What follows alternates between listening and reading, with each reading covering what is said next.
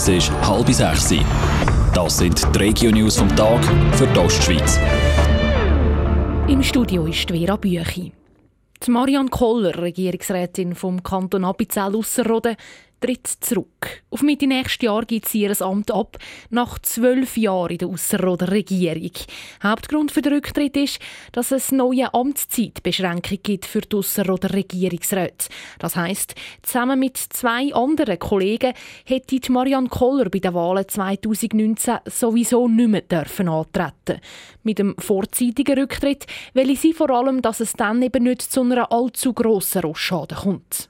Ich gehe langsam gegen die Pension zu. Von dort her ist mir da wirklich ein grosses Anliegen gewesen, dass wir das so können regeln dass es für den Kanton stimmt und dass sich jemand kann auf eine Gesamterneuerung im 19. Und ich glaube, wir haben da einfach als Regierungsrat unsere Verantwortung wahrgenommen.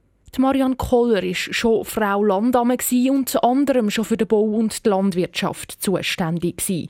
Der Satzwahl ist am 12. Februar. Der Kanton St. Gallen will Deutschkurs für Flüchtlinge neu organisieren. In Zukunft sollen Fremdsprachige in Quartierschulen Deutsch lernen, also in kleineren Schulen in den Wohnort selber. Das Geld, das der Kanton bis jetzt ausgegeben hat, zum Deutschkurs an den professionellen Sprachschulen vergünstigen, soll neu in die Quartierschulen fließen. So fallen die Fahrkosten und der Weg zu den Kurs weg, sagt der zuständige St. Galler Regierungsrat Martin Klöti.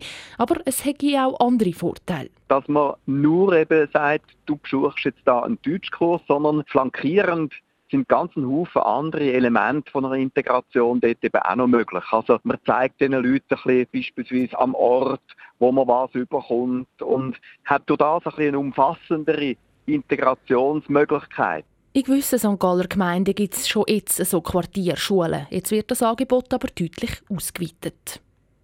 Der Kanton Thurgau will mehr Langsamverkehr. Das zuständige Departement hat ein Konzept vorgestellt, wie und wo Velofahrer und Fußgänger noch mehr sollen gefördert werden. Der Kanton will so insgesamt velo- und Fußgängerfreundlicher werden.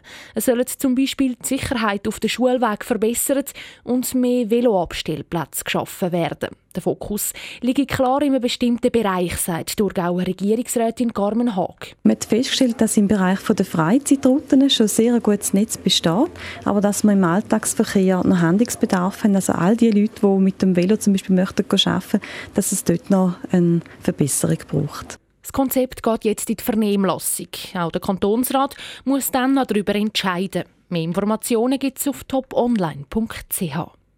Der Kanton St. Gallen rechnet für das nächste Jahr mit einem Millionenplus. Ganze 300 Millionen Franken Überschuss stehen im Budget, das der Regierungsrat heute präsentiert hat. Zu verdanken ist das dicke Polster aber vor allem einem einmaligen Effekt. Der Kanton überträgt nämlich die Spitalgebäude an den Spitalverbund und das spült dem Kanton viel Geld in die Kasse. Im Kanton St. Gallen sind gerade drei E-Bike-Fahrer bei Unfällen verletzt worden. Zu Oberried sind zwei E-Bike-Fahrer angetrunken unterwegs und umgekehrt. Einer hat sich schwer verletzt. In Degersheim ist ein 67-Jähriger mit einem Lieferwagen zusammengeprallt, schreibt die Kantonspolizei St. Gallen. Auch er ist verletzt ins Spital gebracht worden. Radio Top. Dies Radio für die Ostschweiz.